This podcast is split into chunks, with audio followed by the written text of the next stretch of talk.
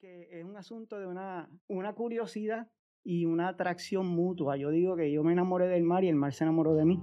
Y de, de, de ahí a que simplemente no es divertido estar en el mar, a que ese, ese asuntito de ese misterio, esa, esa semillita quizás científica ya estaba ahí y, que, y quise investigar más. Y empecé a hacerme preguntas, ¿no? ¿Y por, qué, ¿Y por qué el mar es salado? ¿Y por qué hay olas en el mar? ¿Y por qué sube la marea y baja? ¿No? Ese tipo de, eh, ese tipo de preguntas.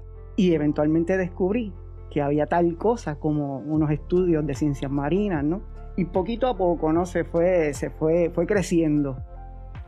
Acaban de escuchar a Edwin Omar Rodríguez Class el cual cuenta con un doctorado en biología marina con especialidad en manejo de recursos marinos y con sobre 30 años de experiencia asociados con diferentes estudios de ciencias marinas en Puerto Rico, Centroamérica y Estados Unidos.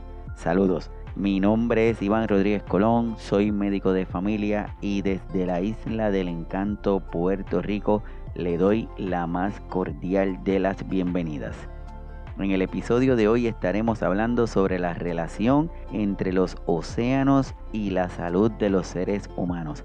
Así que pónganse cómodos que esto apenas comienza. Comenzamos este diálogo con nuestro biólogo marino con la intención de conocer más sobre nuestros océanos y cómo esta relación océanos-humano puede afectarnos a todos. Más allá de conocer el por qué el mar es salado, o si verdaderamente es azul, establecemos este diálogo con la intención de educarnos sobre la importancia de conservar nuestros recursos marinos y cómo estos afectan la vida y la salud de todos nosotros. Pero quisimos preguntarle cómo este SARS-CoV-2 afecta su día a día y esto fue lo que nos comentó ha sido un gran reto definitivamente, yo creo, ¿verdad? Para, para todos, en nuestro caso particular, pues el simple hecho de que no puedes, por, por órdenes ejecutivas y por, y por seguridad, ¿no? Por salud, no puedes estar exponiéndote, especialmente al principio donde había tan poca información. ¿Qué ocurre? El, el, este, este coronavirus se comporta como los demás, en el agua prevalece, ¿qué, qué ocurre? Eso fue eh, para nosotros el primer gran reto y la logística de estar en embarcaciones, de estar cerca, todo eso, pues también se, han hecho los ajustes. Eh, como todos los demás, pues tenemos que trabajar eh, desde la casa, mucho, mucha información. También afortunadamente, ¿no? Existe la tecnología, entonces todos estamos reuniéndonos virtualmente y todo eso. Pero, pero sí, para todos en la industria del mar ha sido, ha sido retante. Del total de agua que contiene el planeta, solo el 2% se encuentra en forma de hielo. Un por ciento es agua dulce de ríos, pantanos, lagos, etc. Y el restante 97% del agua del planeta pertenece a los océanos y mares. Arthur Clarke, quien fue un escritor y científico británico, dijo Qué inapropiado llamar tierra a este planeta cuando es evidente que debería llamarse océano. ¿Qué es un océano? ¿Y cuál es la diferencia de un mar? ¿Existe verdaderamente una relación entre los océanos y los seres humanos? Escuchemos a nuestro biólogo marino invitado. Ciertamente este estudio de la salud de los océanos con la salud del ser humano es reciente, ¿no? En los últimos, yo te diría que en los últimos 20, 25 años se ha puesto más énfasis por asuntos de contaminación sobre todo, ¿no?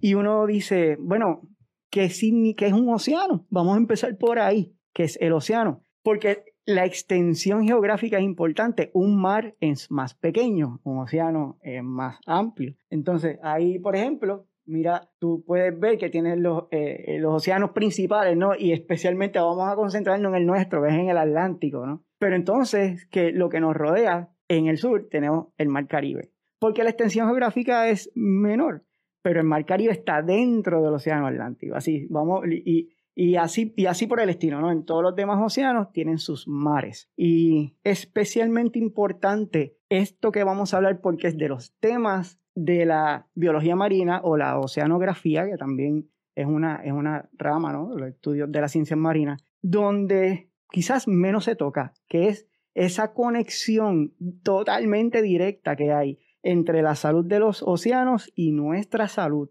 Porque nosotros no estamos divorciados de ser una especie más.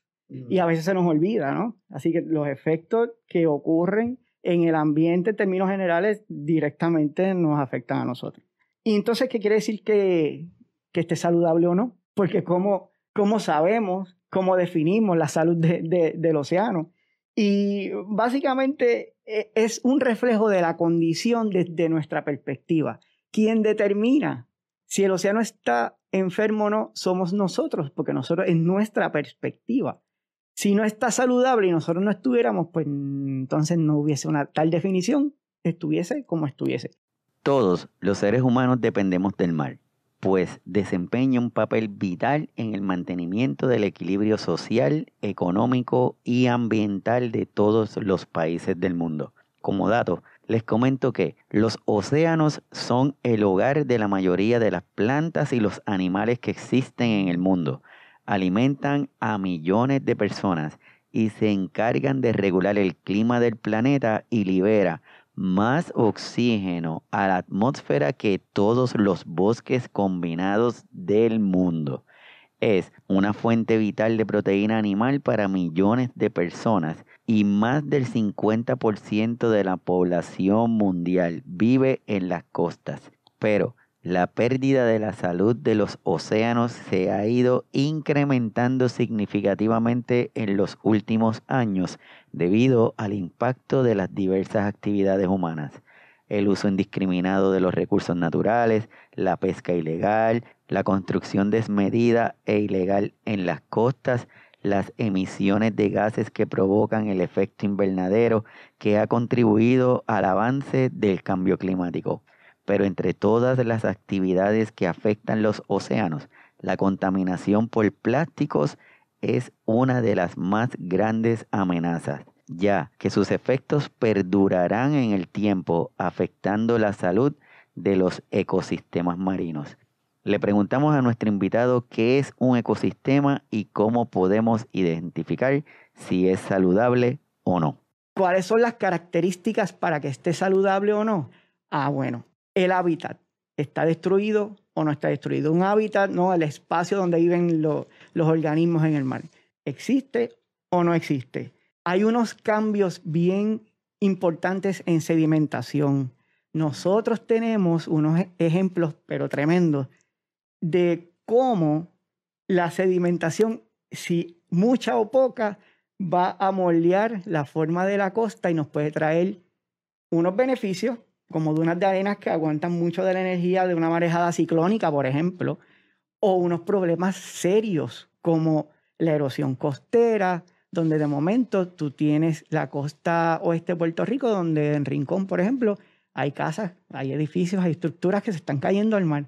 Entonces, eh, eh, el asunto de esos cambios de sedimentos es bien importante, además de los, de los sedimentos que vienen de la tierra, traen consigo muchísimo material que puede ser materia orgánica y puede ser eh, contaminante como pesticidas y herbicidas, etc. Así que los sedimentos, bien importante. Algo bien importante que tiene el mar es la promoción de la salud, eh, tanto la salud física como la, la, emocional, la espiritual, la mental, ¿no? la psicológica. Tú vas a la playa, el esparcimiento, como sea que te gusta, ¿verdad? Si es en la maquita, suavecito, o en la playita, o te gusta surfear, o te gusta bucear, pero la playa, uno, la relación es de, mira, yo me voy a relajar. Difícilmente alguien vaya con toda la intención de que voy a pasarla mal en la playa. Pero, pero la estética es tan importante. Tú tienes un sitio que está enfermo y no se ve bien, ya la playa no sirve.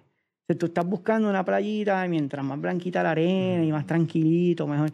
Y el sonido de la ola suave, no ese tipo de asuntos. Y eso también cambia, y eso es parte de la salud tanto del océano como la nuestra.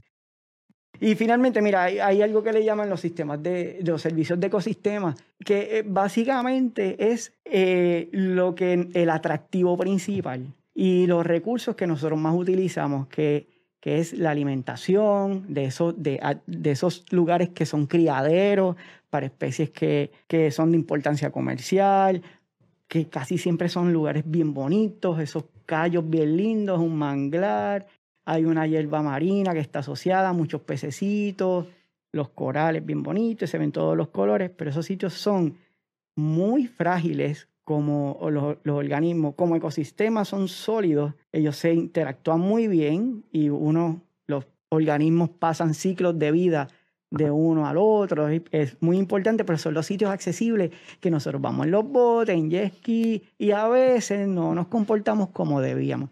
Mm. Porque hay quizás una desconexión de lo importante que es este ecosistema para mi salud.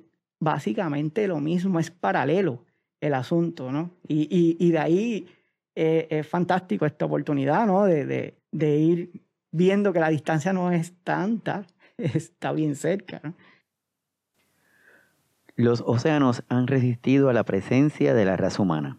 La pérdida de especies, el cambio de las temperaturas de los océanos, el aumento en las poblaciones costeras y más recientemente la pandemia de la enfermedad COVID-19. Les invito a reflexionar por unos instantes sobre lo que puede significar esta pandemia para nuestros océanos y mares como muy bien ha quedado establecido por nuestro biólogo marino cuando comenta que nosotros podemos ser causantes de la enfermedad del océano y eventualmente de la nuestra. Cuando buscamos las formas de evitar nuestra enfermedad, estamos aumentando la probabilidad que nuestros océanos se enfermen. Por ejemplo, durante esta pandemia hemos utilizado mascarillas para evitar que este virus ingrese a nuestro cuerpo. Esas mascarillas mal utilizadas al igual que los guantes, pueden llegar a nuestros océanos y mares. Una vez estando allí, las mascarillas tardarían sobre 400 años en desintegrarse y esos guantes que utilizamos como forma de precaución pueden convertirse en un arma de letal para la muerte de muchas de las especies, ya que pueden tardar sobre 5 años en degradarse. Si pensamos que durante el tiempo que cada uno de ellos tarda en desaparecer de nuestro sistema, pensemos cuántas especies pueden morir, cuántos animales pueden morir por culpa de ellos. Además, al considerar que la búsqueda de nuestros alimentos se ha convertido en un ir a recoger al establecimiento y llevárnoslos para nuestros hogares, esos empaques, si son utilizados de una forma no apropiadas también llegarán a nuestros mares y océanos donde tardarán sobre 500 años en degradarse. Por lo tanto, y podemos concluir que esta pandemia será y es un nuevo reto para nuestros océanos. A mí lo que me gusta como, como está funcionando es que hay muchas ramas del conocimiento, se están uniendo por necesidad para establecer respuestas y soluciones a, esta situación que tenemos que, que, por momentos parece imparable, ¿no? Este asunto de la contaminación, etcétera. Y especialmente en asuntos como eh, la temperatura del mar sigue aumentando y, y, aumenta el, el nivel del mar y, todo este asunto. La, la, solución está, como la pregunta, el comentario que, que, hicieron, ¿no? La solución está en nuestras manos. Y nosotros, nosotros como científicos levantamos datos para poder aportar a, a construir esas soluciones y que y, nuestra responsabilidad, que quizás donde nosotros podemos fallar un poco, es poder divulgar esa información de manera comprensible para todo el mundo, para que todos podamos entonces implementar medidas en nuestra casa, cosas tan sencillas como yo voy a comprar una mesa de plástico y en vez de comprar la que tenga 25 piezas, comprar la que tenga 5. Son menos piezas para votar cuando la, pues, como hacemos, ¿no? E, ese tipo de situación y el asunto del reciclaje, eso es, y el reuso, eso es fundamental. Así que nosotros hay mucha información de cómo nosotros podemos ir implementando medidas eh, caseras, vamos a decir, eh, de comportamiento, modificar esos comportamientos. Y por otro lado, yo quiero que sepan que, no, que aquí se trabaja fuerte, nosotros estamos, y nosotros somos muchos, ¿no? Trabajando fuerte y tratando de no es el asunto de ser el, los más ambientalistas, es que simplemente necesitamos serlo porque es nuestro planeta, tenemos uno. Son nuestros océanos, son los que hay. Y se trabaja, se trabaja y se levanta mucha información con mucho compromiso y con mucho amor. Eso nosotros lo hacemos de corazón. Y no hay, y para, y para ser cooperadores, pues vamos a tratar de comportarnos bien en nuestro eh, día a día, ¿no? Con esas medidas. No hay dudas que la salud de los océanos y mares va de la mano con la salud de la raza humana. Como muy bien ha quedado establecido por nuestro biólogo marino Edwin Omar Rodríguez Class, esta relación océanos-raza humana debe ser una balanceada en donde ambos coexistan en una armonía, en donde las acciones que se tomen sean mesuradas, sabiendo que si continuamos con un desarrollo desorganizado, mayor deforestación, uso indebido de nuestros recursos naturales y un comportamiento egoísta y desinteresado hacia nuestro medio ambiente, estaremos obrando contra nosotros mismos. Los océanos han resistido las actividades del ser humano durante muchísimo tiempo, pero tienen un límite y se está llegando a un punto en el que el daño causado será irreversible. Es por ello que desde este programa les invitamos a que se eduquen sobre la importancia de los océanos en el mundo, para lograr así alcanzar ese balance que todos y todas queremos y requerimos para poder sobrevivir. Mi nombre es Iván Rodríguez Colón, médico de familia, y agradezco que nos sigan en las diferentes plataformas de podcast. Si gustan, envíennos algunas sugerencias y o comentarios y háganlo mediante nuestro correo electrónico signosvitales.pr@gmail.com y posiblemente lo discutiremos en nuestros próximos episodios. Hasta pronto.